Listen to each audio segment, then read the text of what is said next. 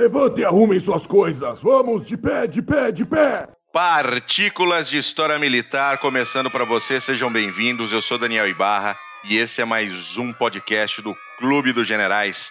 Hoje nós vamos falar sobre rações de combate, que é um assunto bem interessante, bem saboroso, ou não. Comigo sempre ele, o Super Master Blaster, Glênio Madruga. Tudo jóia, Bull? Saudações cavalarianas para ti, saudações cavalarianas para você, ouvinte. Preparem a marmita e o cantil que o papo de hoje é comida militar e espero que já tenha almoçado. É verdade, é verdade. A gente vai falar um pouquinho aí da, de como é que foi a evolução dessa, dessa questão alimentar, como alimentar, né? Um exército, fazer com que chegue uma comidinha gostosa, quentinha no, na barriguinha do soldadinho.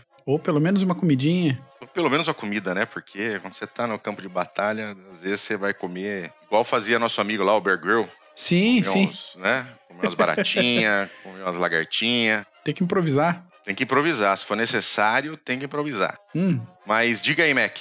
Introduza. Introduzo de leve, suave. De leve, suave. A evolução da alimentação militar ela acompanha muito a evolução da alimentação humana. Não tem como fugir muito disso. É importante, porque seria bastante difícil ela acompanhar a evolução da alimentação alienígena. É, claro, é claro. Tem essas restrições aí, mas. Umas restrições. e os problemas comuns que a gente enfrenta é, normalmente, umidade e oxidação, que são as preocupações realmente até hoje, quando a gente pensa em tecnologia alimentar, pensar em oxidação e pensar em umidade, como retirar umidade ou como retirar a água e deixar uh, umidade por gordura ou substituir oxigênio por algum outro produto em embalagens que. Eu acho esse negócio interessante, cara. O maior inimigo da comida é aquilo que faz a gente existir. Pois é. Água e oxigênio. É, exato, exato. Fantástico. Que faz a gente existir, mas que faz outras coisas existirem também que podem fazer a gente deixar de existir, né?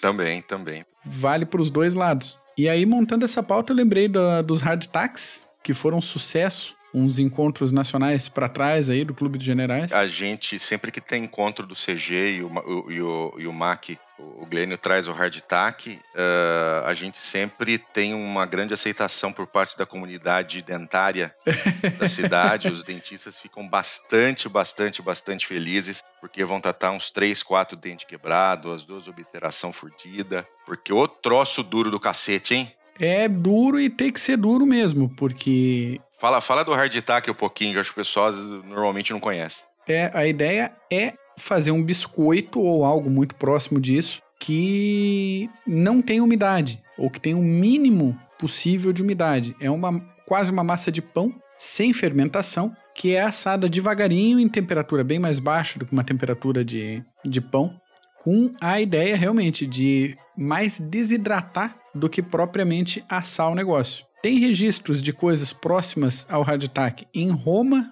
já na Roma Antiga e na época das Cruzadas. Ele passou a fazer parte da alimentação oficial da Royal Navy desde a década de 1660, mais ou menos. E justamente por ele ser extremamente duro, os soldados e marinheiros e afins, que é também conhecido como sea biscuit, né, tem formas criativas de tentar amolecer isso. Então coloca no chá, coloca no rum, bota dentro do café, soca num caldinho, tenta desmanchar um pouco isso. É, porque eu vou falar para você, gente, é duro, hein?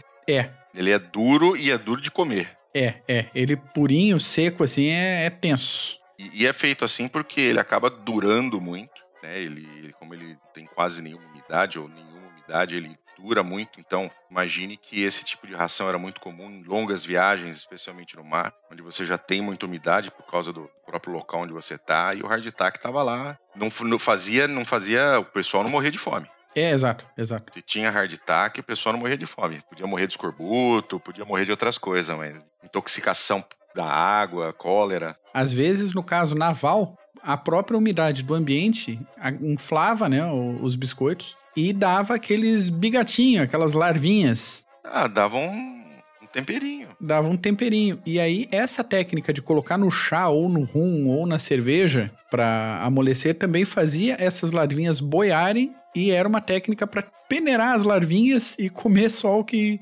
ficou do hardtack ali no fundo. É. Olha que gostosinho, hein? Delicinha. E a gente falou de cerveja também. Gostosinho. Que é um, um recurso usado muito desde de séculos atrás pelas marinhas né, nacionais. Sim. E pelo seguinte motivo, a água estraga. A água deixar pura em barris, ela fica em contato com o ambiente, pega outras outros contaminantes, fica com gosto ruim e tal. E cerveja não. Então, bota um monte de barril de cerveja dentro do navio e segue a vida. A cerveja, ela, ela ajudou a diminuir muito os casos de cólera, especialmente, especialmente em cidades uh, à beira do rio, Londres, Paris, onde você tinha uma água muito contaminada, fazer cerveja tirava a contaminação da água e o cara ainda ficava doidão. E ficava felizinho.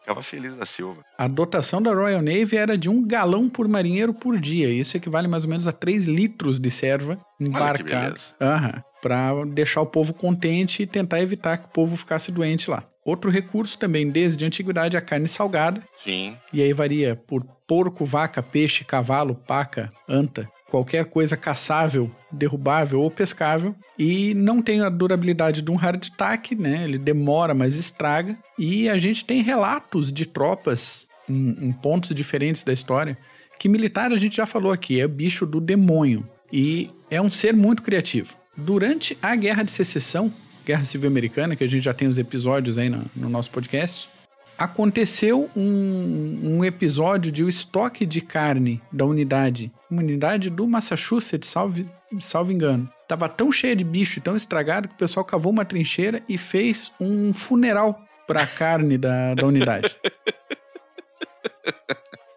É, pense, bom. pense o enterro simbólico da, da dotação de comida da, dos caras. Do, do, do jerk beef lá. Isso aí.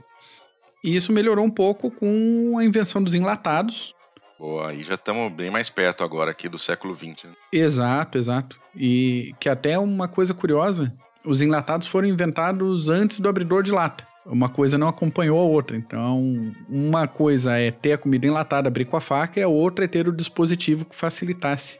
Pareceu esse, agora, esse assim, eu vi, eu, vi, assim eu, eu vi na minha frente uma cena de gordo e magro, é, então. Os trapalhões com a lata sem saber o que fazer com a lata. Entendeu? Bem isso, bem isso. Ah, para quem acampa, sempre tem o expediente de esfregar uma pedrinha em cima ali, bem na borda do negócio, você tira a tampa redondinho. Tem problema Olha que não. beleza, hein? Uhum.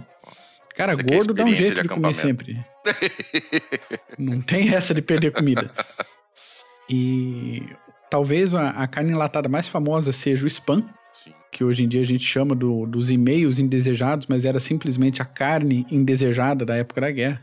É, não é que era indesejada, né? Ela era. Uh, existia muito, né? É, é. Pedia comida e recebia spam. Spam é um apresuntado. Lembra daquele apresuntado Bordon? Exatamente. Ou de, ou de outras marcas aí que, que ele já vinha. Ele vinha inclusive com um abridorzinho assim, ó. Uhum. Junto numa latinha de, de cardbox, de papelão duro. Você ia virando ele assim, ele abrindo ao redor e você eu adorava aquilo frito empanado, cara. Minha mãe fazia para mim aquilo frito empanado. E aquilo ali é resto de carne e gordura, né? Ah, mas é a ideia. A ideia é ter que tirar a umidade e tirar o oxigênio. Soca Isso. de gordura, soca de banha. Soca de banha. Pra quem. Mas era muito gostoso. Hoje eu não consigo comer, eu nem o cheiro consigo. É mesmo? Mas é verdade. Mas tem muito aí, cara. Se você for procurar aí, ó, apresuntado, fiambre. Isso. Né? Tem umas marcas que chama fiambre. Aquilo lá é o spam. Queijo de Chama porco. spam porque a marca era spam. Né? Uhum. Tinha muito, e aí acabou dando dando nome pro, pro e-mail indesejado, né? Por essa quantidade enorme de e-mails que aparecia, virou spam. Parecia a carne latada que aparecia. Imagine esse spam, essa coisa, essa sopa cozida de gordura com meia dúzia de, de pedacinho de porco que não dá para identificar ali no meio deliciosamente disposto em cima de um hardtack e você ter isso Nossa, pro que beleza, hein? pois é, e assim as tropas chegaram no século XX, cara, Espanha e hardtack. É, agora melhorou um pouquinho, né? Agora é século XX, a gente vai ver umas coisinhas mais mais bem feitinhas. Né? Lembrando, ah, ó, só voltando um pouquinho, claro, que a gente favor. acabou não comentando. Na época, na época da Idade Média, a época das guerras napoleônicas e, e, e mesmo antes, junto dos exércitos acompanhavam mulheres, prostitutas, esposas, filhos, e que iam fazer toda essa parte logística Uhum. de, de comida, de serviços essenciais, né? Junto à tropa. Você não tinha, assim, uma ração que o cara levava, né? Levava um pão, levava um vinho, mas, assim, comida, comida, ia com aquele mando de bando de civil que ia junto. É isso aí, é isso aí. né? E aí isso veio mudando ao longo do tempo, especialmente na Marinha, porque na Marinha não tem como levar gente, né? Primeiro porque diziam Uhum. que levar mulher no navio dava azar. Né? Pois é. E, é, tinha, tinha essa, essa superstição. E também você tá no meio do mar ali por semanas a fio, às vezes meses a fio, né? Então acabou indo, trazendo essa evolução alimentar, vamos dizer assim. Exato, exato. Tem que se adaptar. É um ambiente hostil, principalmente considerar a época. O ambiente naval era um ambiente muito, muito hostil. Muito, muito, muito hostil. Eu ainda procuro livros que falem um pouco mais sobre, sobre a vida dentro de, um, de uma nau, dentro de uma caravela, Uhum. ah, durante a Idade Média ali, porque não devia ser fácil, não. Ó, sem dúvida. É bonitinho quando a gente assiste lá o filminho do Jack Sparrow. Isso, exato. A gente do nosso sofazinho, tranquilo, mastigando uma pipoquinha aqui. Delícia. Maravilhoso. Delícia. Mas vamos falar de, de Primeira Guerra Mundial. Vamos falar de Primeira Guerra Mundial, que a gente já tem esse desenvolvimento, essa preocupação aí com unidades alimentares, né, com rações pensadas individualmente. E na Primeira Guerra a gente vai ter como referência para esse episódio as rações americanas para a Primeira e Segunda Guerra, tá? Na Primeirona tinha três tipos básicos de ração militar. A primeira era a ração de emergência, carinhosamente chamada de ração de ferro, que foi a primeira tentativa de ração individual e era um composto de diversos cozidos enlatados. É a situação de emergência para quem estava no front e sem condição de ser re- reabastecido pelo serviço ali de, de logística de intendência. O cara estava fora do alcance, ele tinha que ter no kit dele uma ração de emergência dessas. O segundo modelo era a ração de trincheira, que era a solução para o abastecimento diário da alimentação do pessoal. Eram pacotes desajeitados, grandes, pesados e, pelos relatos que a gente tem, não eram muito agradáveis assim de, de serem degustados. Tem, um, tem uma, um artigo muito interessante, a gente vai colocar o link aí, que está na página do CG, clubedogenerais.org, que foi feito pelo, pelo nosso Lipton, Uhum. nosso querido Clovis, e que é a comida no front, alimentação na Primeira Guerra Mundial. Tem uma série de, de informações muito interessantes falando sobre ah, os britânicos, os alemães, os franceses e os austro-húngaros. Belo artigo. É um excelente artigo, e especialmente a parte dos austro-húngaros, porque eh, eles tinham por volta de 11 grupos étnicos diferentes para alimentar. Então você imagina como é que, como é que tinha que ser a, a- ração austro-húngara. Mas tem mais coisa, bastante coisa aqui interessante. Por exemplo, uma época faltou, faltou farinha. Uhum. Né? Faltou farinha para os britânicos, e aí o substituto foi nabo. que beleza. É, folhas e raízes de nabos né, eram secos, moídos tal, e usados como farinha. Devia ser uma delícia. Nossa. Era além de ruim, ele dava diarreia, caganeira. Mas assim, você tá fudido na trincheira com os ratos querendo comer você vivo, foda-se o, o gosto do, do nabo, entendeu? Isso aí. É isso aí mesmo. Mas a gente vai botar o linkzinho pra vocês aí, caso se você for direto no, no clubedogenerais.org, bota lá na busca do site comida, comida no front. Comida no front. já vai perfeito. aparecer o isso, já vai aparecer esse artigo, é muito muito legal. E aí a última ração de reserva, que foi desenvolvida, entrou na linha em 1917, um pouquinho mais elaborada do que as outras citadas, aí, a ração de trincheira e a ração de ferro, e era carne ou qualquer coisa parecida com isso, pão ou os hardtacks, os odiados hardtacks, café, açúcar, sal e cigarros. Lembrando que, que durante a, Primeira Guerra Mundial, desculpa interromper, Imagina. você tinha o serviço de, de correios, o serviço postal, enviando coisas de casa. Uhum. Então, e, e incrivelmente funcionava muito bem. Tanto na Primeira Guerra como na Segunda Guerra funcionou muito bem o serviço postal. Então as famílias mandavam é, bolos, mandavam né, biscoitos, mandavam bolinhos, mandavam cigarros, mandavam todo tipo de, de coisa de alimentação que eles pudessem usar. E para poder complementar essas, essas rações aí que eram do peru. eram sofríveis. E ainda uma coisa que ajudou um pouco na Primeira Guerra Mundial nesse sentido é, pelo menos no fronte francês, fronte francês e fronte belga, a guerra ser uma guerra estática. Sim, As unidades quase tinham um endereço fixo, né? Mandava pro soldado lá. já sabia, virando a igrejinha, É verdade, é não sei das quantas, lá, terceira trincheira à direita. Chegava no cara. E daí, verdade, como é você, ouvinte, já pode imaginar, era um desastre essas rações. E a coisa melhorou um pouco para a Segunda Guerra Mundial. Houve aí algumas atualizações técnicas, na- atualizações na composição da comida. A e também. tecnologia muda, né? É, muda Ela tudo, dá muda aquela tudo. avançada. E aí a gente tem nos Estados Unidos diversos tipos de ração. Então a gente vai passar um pouquinho mais ligeiro aqui. A ração A, ração do tipo A, era a ração cotidiana da unidade, era comida de verdade, aparentemente, mas refrigerada ou congelada, era servida decentemente, às vezes em mesa, preparada em cozinhas de campanha ou em refeitórios. É a comida realmente do dia a dia ali. E em campanha ela dependia um pouco do que se podia obter no local, na região onde a tropa estava, o que, que se produzia ali entrava na dieta da galera. A ração do tipo B já não era uma ração de base, era uma ração de campo com comida empacotada, enlatada ou preparada para durar sem refrigeração. Ainda era preparada em cozinha de campanhas, já na rua, né, já em, em atividade, Sim, sim. mas sem sistema de refrigeração. Então o troço já vinha mais com aquele gostinho de, de anteontem, assim.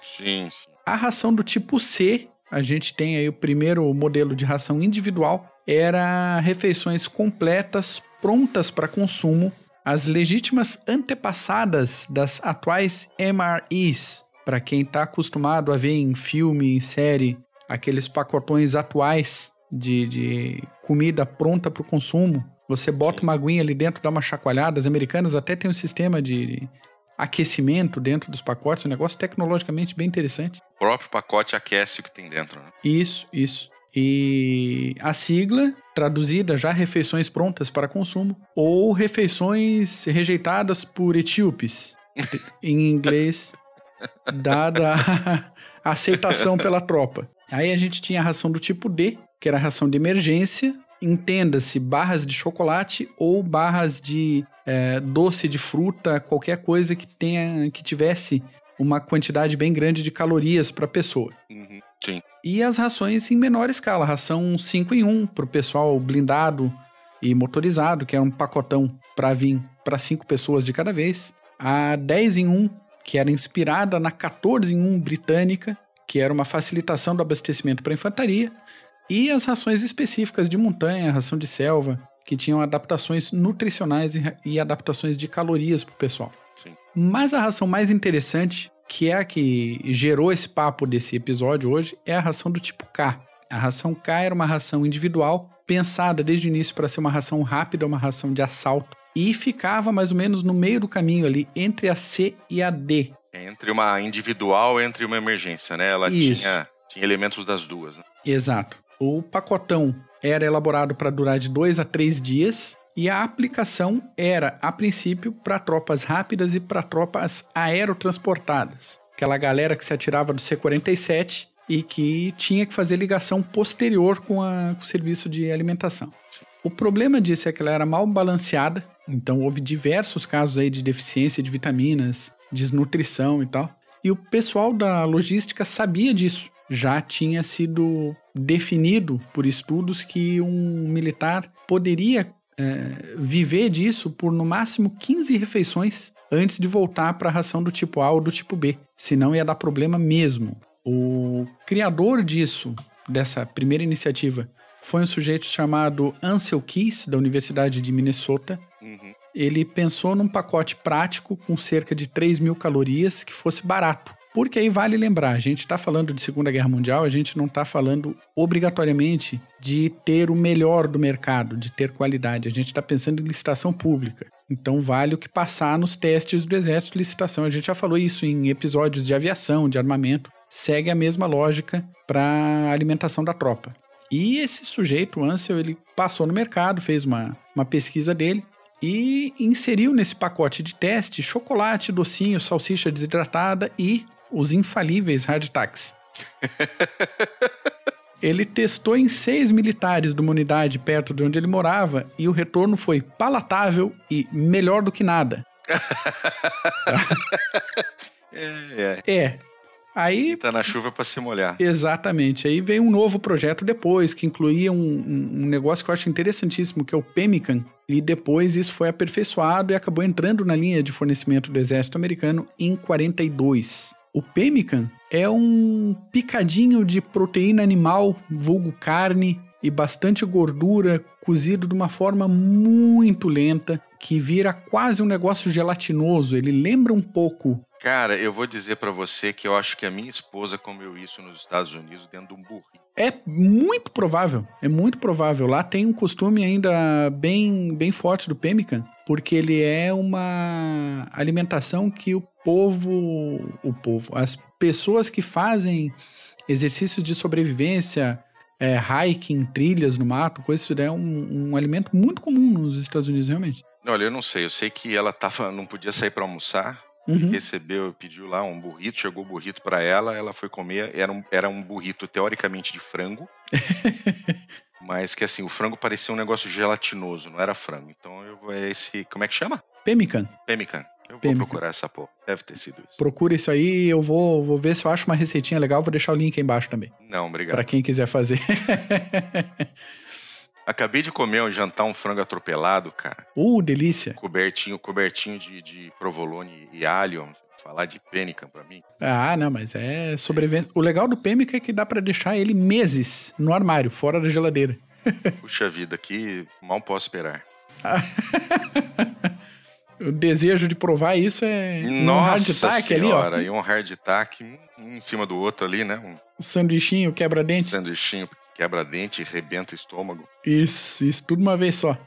Ah, e voltando para a ração, para deixar o nosso ouvinte mais tranquilo, o pacote incluía três refeições separadas: o café da manhã, o almoço e a janta. Ai, que beleza. Cafezinho da manhã tinha café solúvel, biscoitos, um docinho, açúcar e uma lata de alguma coisa que legalmente podia ser descrita como proteína animal, vulgo carne. Era proteína animal, não era carne, né? É. A, a maioria das versões saía pro café da manhã com pedaços de porco, não dá para chamar de carne, e ovos cozidos, socados dentro de uma lata. Além disso, cereal, leite em pó, tabletinho de purificação de água, pessoal do exército aí que lembra do clorim.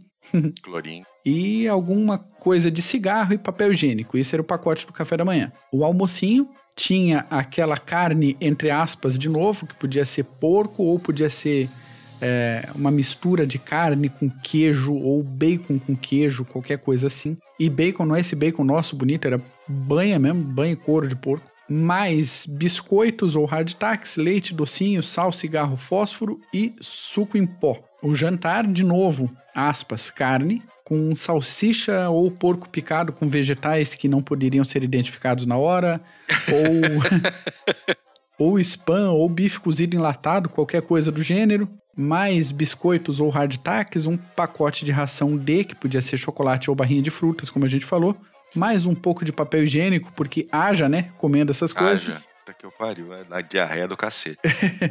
Cigarro e tempero em pasta ou tempero em pó. Uma coisa que eu achei curiosa é que cada unidade dessa da ração K, tanto a do café da manhã, o almoço e a janta, sempre tinha dois chicletes, duas gomas de mascar. E eu falei, tá, Açúcar eu entendo que tenha todas as em todas as refeições para dar uma energia, um negócio assim.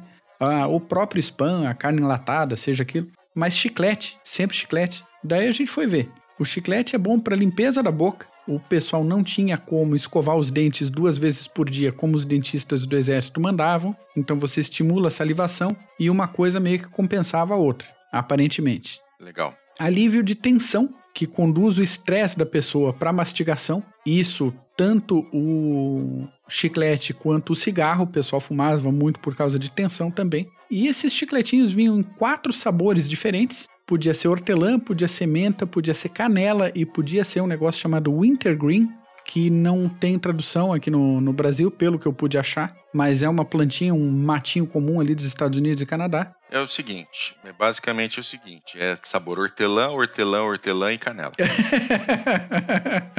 é, na prática era mais ou menos isso, sabor na verde é e sabor marrom. Isso.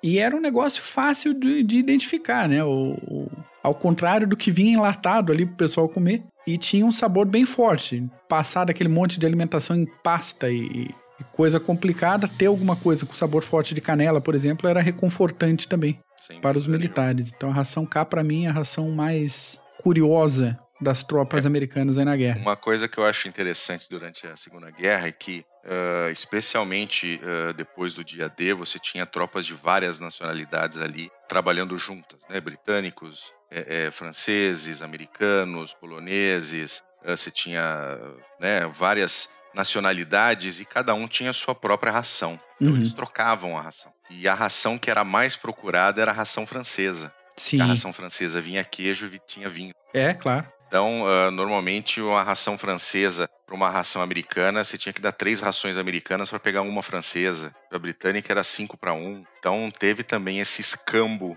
de rações entre os soldados, entre as unidades durante a Segunda Guerra Mundial para tentar compensar. E um outro ponto é que ah, ah, os japoneses tinham a sua ração também, Uhum. mas à medida que a guerra foi, foi caminhando e aí foi ficando cada vez mais difícil para eles, eles foram, né, ao longo do tempo perdendo, perdendo ah, espaço, né, foram tendo complicações para poder alimentar a tropa. Eles passaram durante um, certo momento a se alimentar só de arroz. Tenso, hein? E o arroz não tem praticamente vitamina, nada. É um, né, um amido, é, não é nada. E isso causava muitas baixas por, por ah, subnutrição. Ah, sem dúvida. Eu li, uma, eu li uma vez, e aí eu não sei se é verdade, depois o, o leitor que quiser dar uma procuradinha, mas que morreram mais japoneses de desnutrição do que propriamente em combate.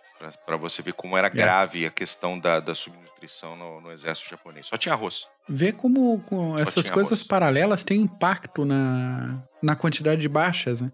Até Sim. o século XIX o pessoal morria muito mais por doença do que pela metralha, como já diz alguns livros da, da Guerra do. Paraguai, por exemplo. Exatamente.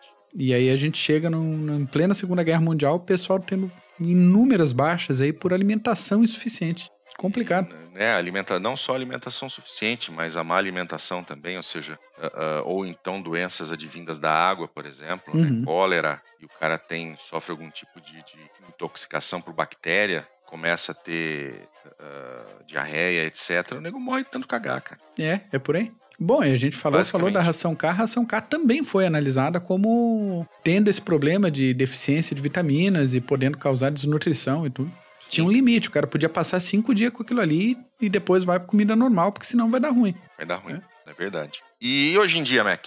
Cara, hoje em dia a gente tem a- a- as comidas recusadas por etíopes ali, as MREs. É meal ready to eat, tá, Isso. gente? E que também ainda tem esse negócio de troca e escambo. Quem pegar livros aí de mais atuais sobre as campanhas do Iraque e do Afeganistão, que tem esses centros com, com tropas de diversas nacionalidades, esse escambo de rações ainda existe hoje em dia. E uma curiosa, claro que existem várias outras além dessas, a- o padrão A e B permanecem vigentes, mas a First Strike Ration, que é uma alimentação que vem pronta, ela é leve, ela foi elaborada para ser consumida em deslocamento, então ela é 50% mais leve que as MREs e não precisa de prato ou de talher. Você mete mãozão dentro do pacote, puxa o sanduichinho lá e deu pra bola. Vem um sanduichinho turbinado ali para alimentação do pessoal. Muito bom. E tu falou do- da ração francesa. Uhum, sim, A ração francesa ela guarda uma curiosidadezinha de final de episódio anda. que durante a batalha de Dien Bien Phu de 1954 e aqui gancho teremos um episódio Teremos. em breve sobre isso. As tropas francesas tinham um item que eu achei bem interessante na ração, que era vinho, mas que não era vinho normal, comum, porque, como você falou, não é novidade nenhuma vinho fazer parte da ração militar francesa. Só que, também como já comentado, militar é um bicho criativo, é um bicho do capeta. E eles inventaram um negócio chamado vinogel, que era um bloco de vinho desidratado que podia ser colocado em condições mais ou menos normais ali com a adição de água do cantil. Que coisa, hein? Aham, bloquinho de vinho. Bloquinho de vinho. Água é um suprimento bem complicado, bem delicado. Quem já fez campo aí, Sempre. quem já fez atividade outdoor, sabe mais ou menos como é que é o, o perrengue. E, de novo, militar é bicho do demônio. O que, que os franceses faziam? Comiam o troço do jeito que ele vinha. Mastigavam aquele vinho, aquele bloquinho de vinogel ali, e matavam dois problemas de uma forma só. Dava uma turbinada no efeito alcoólico e economizava água do cantil para outras coisas. É, cara, é.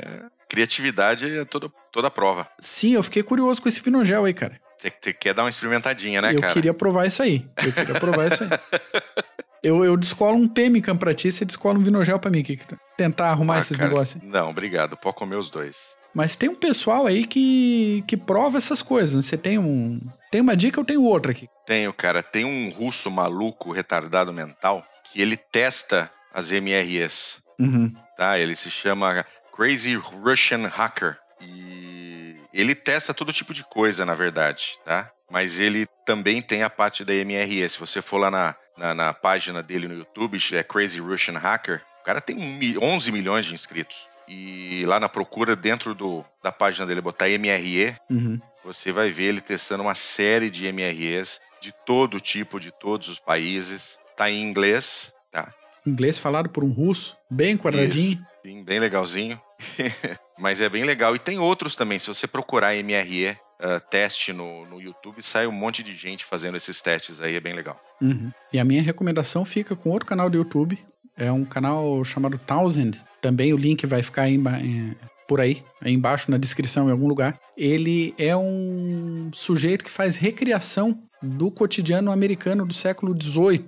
E uma das playlists dele que eu acho bem interessantes é justamente sobre alimentação militar. Nesse canal, quem tiver interesse também em inglês, tem tanto a receita e o, e o modo de fazer do pemmican quanto do hardtack. Se você quiser se aventurar aí na tua casa fazer um negócio desse, seja seja feliz. Isso, e depois conta pra gente como foi ruim. Ele tem uma receita interessante também dessa época, cara, século XVIII, de sopa sólida. Sopa, isso, isso, aí, isso aí me lembrou o minestrone na, no, no, nas planícies russas, no, no 100 mil marmitas de gelo. É, é por ali, por ali. Né? né? O cara fazia o minestrone na, na cozinha né, atrás da linha de frente. Quando chegava na linha de frente, tava tudo congelado, o nego tomava sorvete de Minas. Pois é. Esse caso aí é um, uma redução do caldo de carne e daquelas gelatinas da. Como é que chama? Das cartilagens uhum. animais, que é cozido por um tempo longo, temperatura bem baixa de cozimento, vai desidratando o caldo, vira uma borrachinha. O pessoal carregava no bolso do uniforme. E daí era só botar no, no, no caneco do cantinho um pouco d'água e desmanchar aquele negócio. Pense, Pense que nojo. Puta que eu pariu. Pense que nojo. Suor, terra e fundo de bolso de soldado do século XVIII. Uma delícia. Mas ainda é melhor do que nada. É, exatamente. Ainda é melhor do que é nada. É melhor do que nada. Então tá bom, Mac. Foi por hoje? Foi por hoje. Então, beleza, meu querido. Então, lembrando que se vocês quiserem, tem um artigo bem legal sobre uh, as rações e comida na Primeira Guerra Mundial lá no site do CG, clubedegenerais.org. Põe na busca lá, comida no front que vocês vão achar. E a gente volta semana que vem. Isso aí. Valeu, Mac. Obrigado. Valeu, abração. Até mais. Valeu, gente. Um abraço. Tchau.